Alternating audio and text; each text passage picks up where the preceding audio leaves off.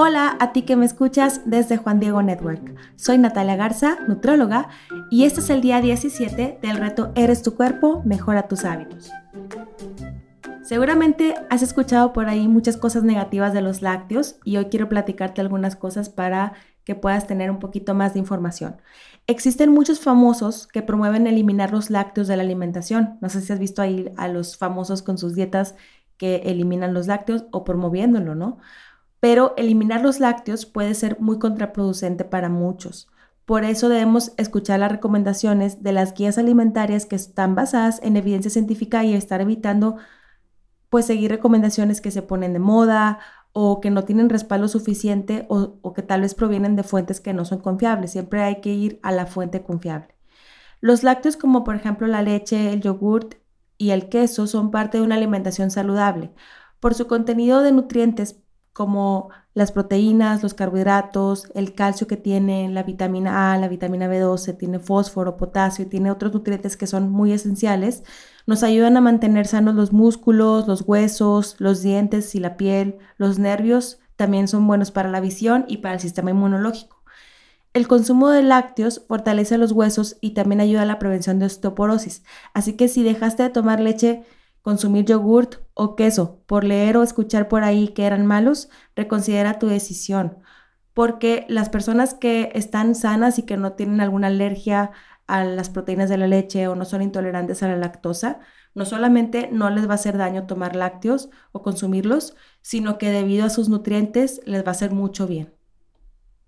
Las personas que son alérgicas a algunas proteínas de la leche, como por ejemplo a la, a la caseína o al suero de la leche, deberían asesorarse con un nutricionista para que puedan cubrir bien sus necesidades nutricionales. Y también hay personas que tienen intolerancia a la lactosa. En este caso, la leche es lactosada y sin grasa. Generalmente a la mayoría de las personas que tienen intolerancia a la lactosa les viene bien. Existen alternativas de leche como por ejemplo las de origen vegetal, ¿no? Como la de soya, almendras, coco, arroz y otras. De esas alternativas que menciono, que son vegetales, la de soya contiene más proteína, tiene 7 gramos de proteína, que es un gramo menos que la leche de vaca por taza, y generalmente está enriquecida con calcio, pero contiene fitatos, y estos inhiben la absorción de calcio, entonces tu cuerpo puede no estar absorbiendo todo el calcio. El resto de las leches vegetales, como por ejemplo almendras, coco, arroz, y las otras que he mencionado, y hay muchas otras vegetales, por lo regular contienen alrededor de un gramo de proteína, algunas grasas saludables y algunas de las marcas de estas leches vegetales las fortifican con calcio. Por lo regular a mí me gusta incluir la leche, por ejemplo, de almendras sin azúcar añadida en cosas como smoothies o licuados para snacks o en un café algo como extra, que no aporta muchas calorías, porque la versión que no tiene azúcar, la, la, que es sin azúcar añadida, es muy baja en calorías, pero no me gusta incluirla en los menús como platillo principal, así como un desayuno, ¿no? En vez de la leche de vaca, poner ahí la leche de almendras, como muchos lo hacen, porque su contenido de proteína es muy bajo. Si incluyes, por ejemplo, la leche de almendras en el desayuno, lo ideal es que tu desayuno esté complementado con otros alimentos que sean ricos en proteína y que también verifiques si está fortificada con calcio, sino para buscar esa fuente de calcio en otros alimentos. Yo te recomiendo que si por tu condición de salud puedes tomar leche de vaca, te vayas por esa opción, porque contiene más proteína y es la mejor fuente de calcio y este calcio aparte es bien absorbido. Y si eres intolerante a la lactosa, puedes consumir la versión deslactosada porque sigue teniendo los mismos beneficios que, la leche de vaca con lactosa. Por lo regular, en adultos se recomienda el consumo de tres raciones de lácteos diarios para cubrir algunas necesidades nutricionales. Una ración de lácteo es, por ejemplo, una taza de leche sin grasa, de 150 a 200 gramos de yogur sin grasa, que es más o menos como media taza a tres cuartos de taza, y que también sea sin azúcares añadidos. La leche tiene sus propios azúcares, entonces al momento de leer la etiqueta nutricional es bueno revisar que, que diga sin azúcares añadidos. Y de 30 a 40 gramos de queso es otra ración de lácteo, por ejemplo, queso panela, Oaxaca, mozzarella, y de preferencia, estos quesos la mayoría de nuestros días deben de ser reducidos en grasas.